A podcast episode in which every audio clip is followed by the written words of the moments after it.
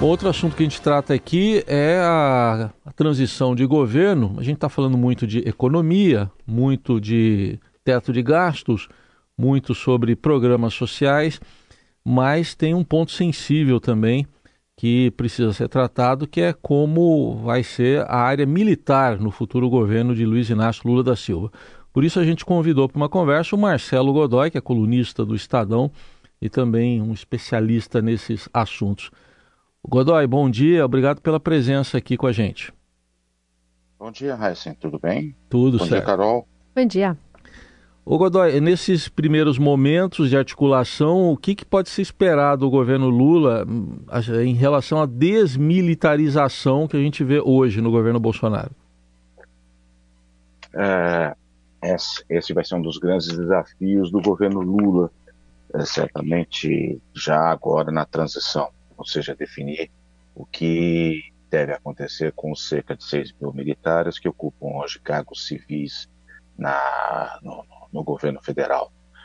É, provavelmente o que se espera, pelo menos por enquanto, assim, é que é, uma boa parte, se não a maioria desses militares, é, sejam substituídos por quadros, por pessoas uh, uh, que vão ser indicados pelos partidos da, que formam a coalizão que elegeu o, o presidente. Essa, essa substituição deve acontecer, é, é, é encarada até como natural, tanto na caserna é, quanto entre as lideranças é, que, que auxiliam Lula nessa área, né, ou seja, na área de defesa.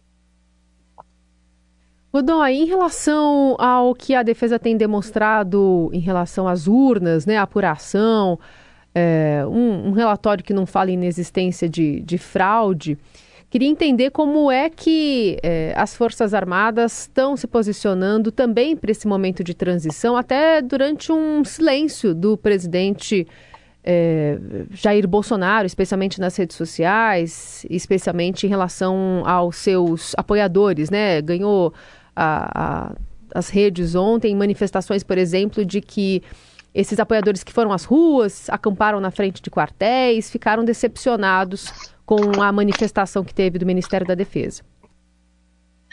Olha, uh, uh, em relação às, às urnas, há um sentimento entre os oficiais generais com os quais eu tenho conversado é, de que eles gostariam de não ter sido envolvidos, vamos dizer assim, né, é, nessa história, né? É, eles todos eles lembram que o convite para que eles participassem da fiscalização do processo é, partiu do Tribunal Superior Eleitoral, né, do ministro Barroso, né, não deles, né, e que no, o, na fase final de fiscalização, né, essa obrigação aliás, ficou até fora da, da, da do Comando de, de, de Defesa Cibernética é, e passou a ser feita por uma comissão montada já dentro do Ministério da Defesa.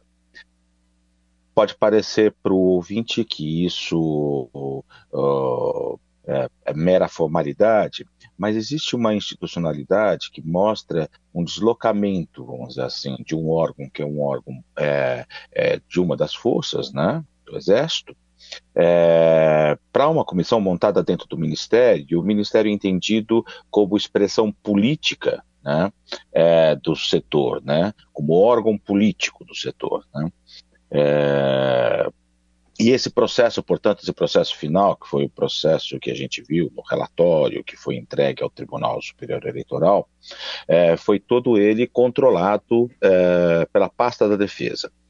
E aí foram entregues dois documentos, né? Um documento que é o ofício do ministro Paulo Sérgio de Oliveira e outro que é o parecer técnico, né?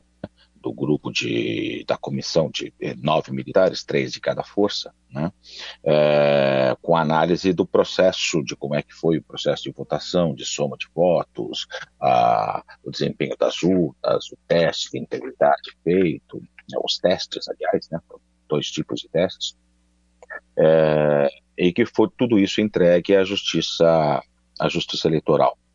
É, há um sentido um pouco de, é, é, é, de buscar, vamos dizer assim, a sequência de uma normalidade.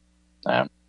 É, é, em suma, uma tentativa de, de, de, se afastar né, das, vamos assim, das ações mais radicais, né, e aí, os generais, vêm ações radicais dos dois lados, né, tanto daqueles que são críticos ao presidente Jair Bolsonaro, quanto de alguns setores do chamado bolsonarismo. Né? Então há um desejo de, de, de ficar é, distante, ou de, como podemos dizer, né, é, é, de que os, os, mesmos critérios sejam usados uh, para os dois lados. Né? A famosa expressão, o pau que bate em Chico tem de bater em Francisco também, seria mais ou menos isso. Ah, o que eu tenho apurado, o que eu tenho ouvido, vamos dizer assim, das pessoas. Nesse sentido, eu vou colocar aqui para você, para os nossos ouvintes, a manifestação ontem do presidente eleito Lula, dizendo que o presidente Bolsonaro precisa pedir desculpas às Forças Armadas pelo suposto uso que fez da entidade durante as eleições. Vamos ouvir. Aconteceu uma coisa humilhante, deplorável para nossas Forças Armadas. Um presidente da República, que é o chefe supremo das Forças Armadas, não tinha o direito de envolver as Forças Armadas a fazer uma comissão para investigar urnas eletrônicas, coisa que é da sociedade civil, dos partidos políticos e do Congresso Nacional. Mas ele tem a obrigação de vir à televisão e pedir desculpas à sociedade brasileira e pedir desculpas às Forças Armadas por ter usado as Forças Armadas, que é uma instituição séria, fosse humilhada apresentando um relatório que não diz nada daquilo que ele durante tanto tempo acusou. Godoy, que leitura você faz dessa manifestação de Lula é, talvez tentando usar né, dessa tentativa de afastamento né, das forças do, desse, desse, cenário eleitoral, tentando fazer algum tipo de aproximação com os militares, enfim, que avaliação você faz? Olha, a primeira coisa, eu acho que é preciso corrigir uma, uma afirmação do presidente eleito, né?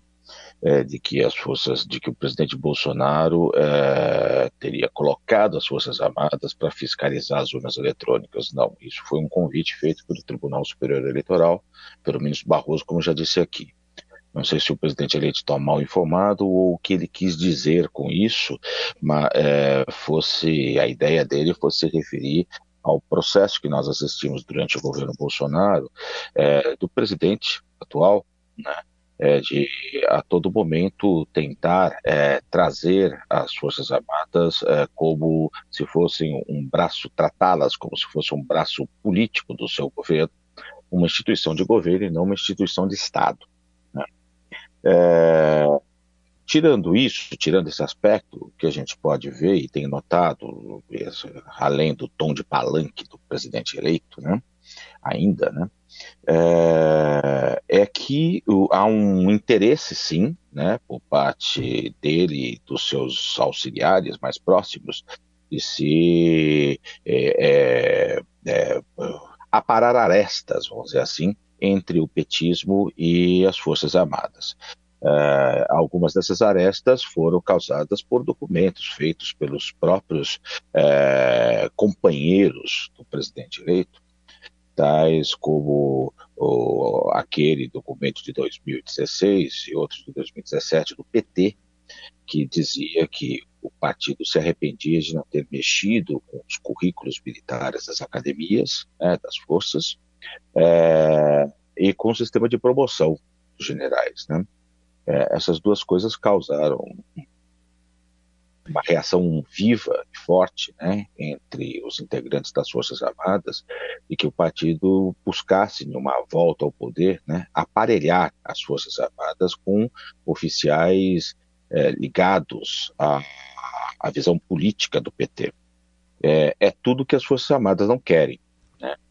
E, recentemente, Celso Alborim, que é o ex-chanceler, é, e uma dessas pessoas mais próximas de Lula para é, consultada para questões ligadas às forças, já disse, inclusive para o Estadão, né, é, que o PT, voltando agora ao poder, não mexeria nesses dois aspectos, tampouco na lei de anistia, ou faria uma nova Comissão Nacional da Verdade, que é outro ponto uhum.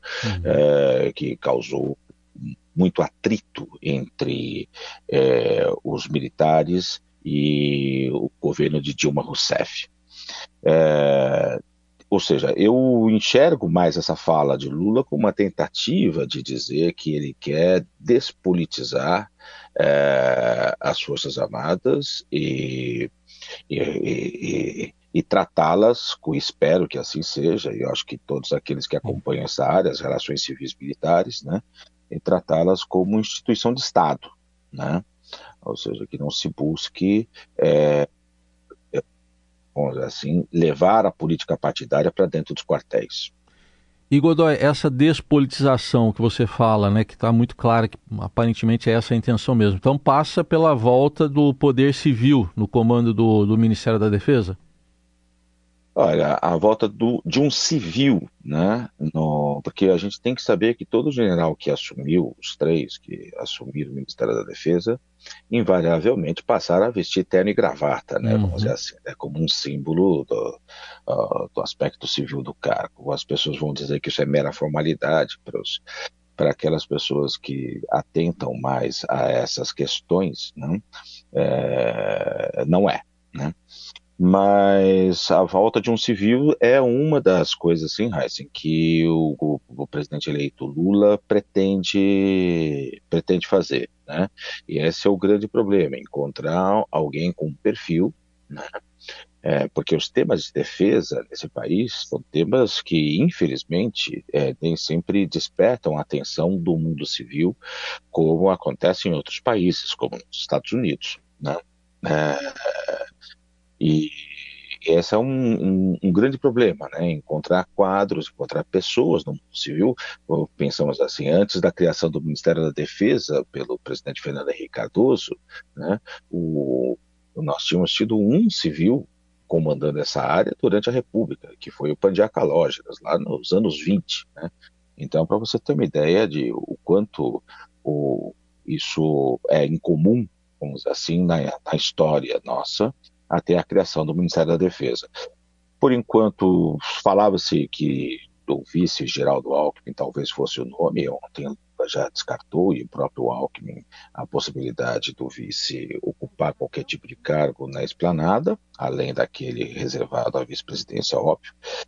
E de nomes entre, entre os auxiliares de Lula, né, uh, lembram muito do Nelson Jobim, o ex-ministro do Supremo, né, que foi uma das pessoas, é uma das pessoas próximas ao presidente e que eh, aconselha o presidente em temas dessa área. Né, teve uma passagem é, reconhecidamente tranquila nesse, nesse cargo na época do segundo governo Lula, né, e começo do governo Dilma é, e que é, mantém relações, boas relações até hoje com oficiais generais da ativa e da reserva.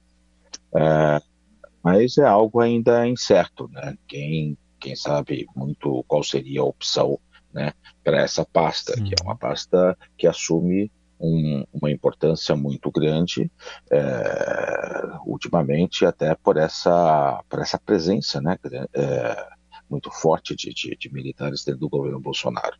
Muito bem, ouvimos o nosso colega aqui do Estadão, especialista em também questões militares e colunista do Estadão, o Marcelo Godoy, fazendo essa análise desse momento de transição do governo Lula, do governo Bolsonaro, Bolsonaro ainda é presidente, né? Ele não está aparecendo lá, mas ainda é o presidente. Para o governo Lula. Obrigado, Godoy. Até uma próxima. Ok, isso. Obrigado, Raíssa.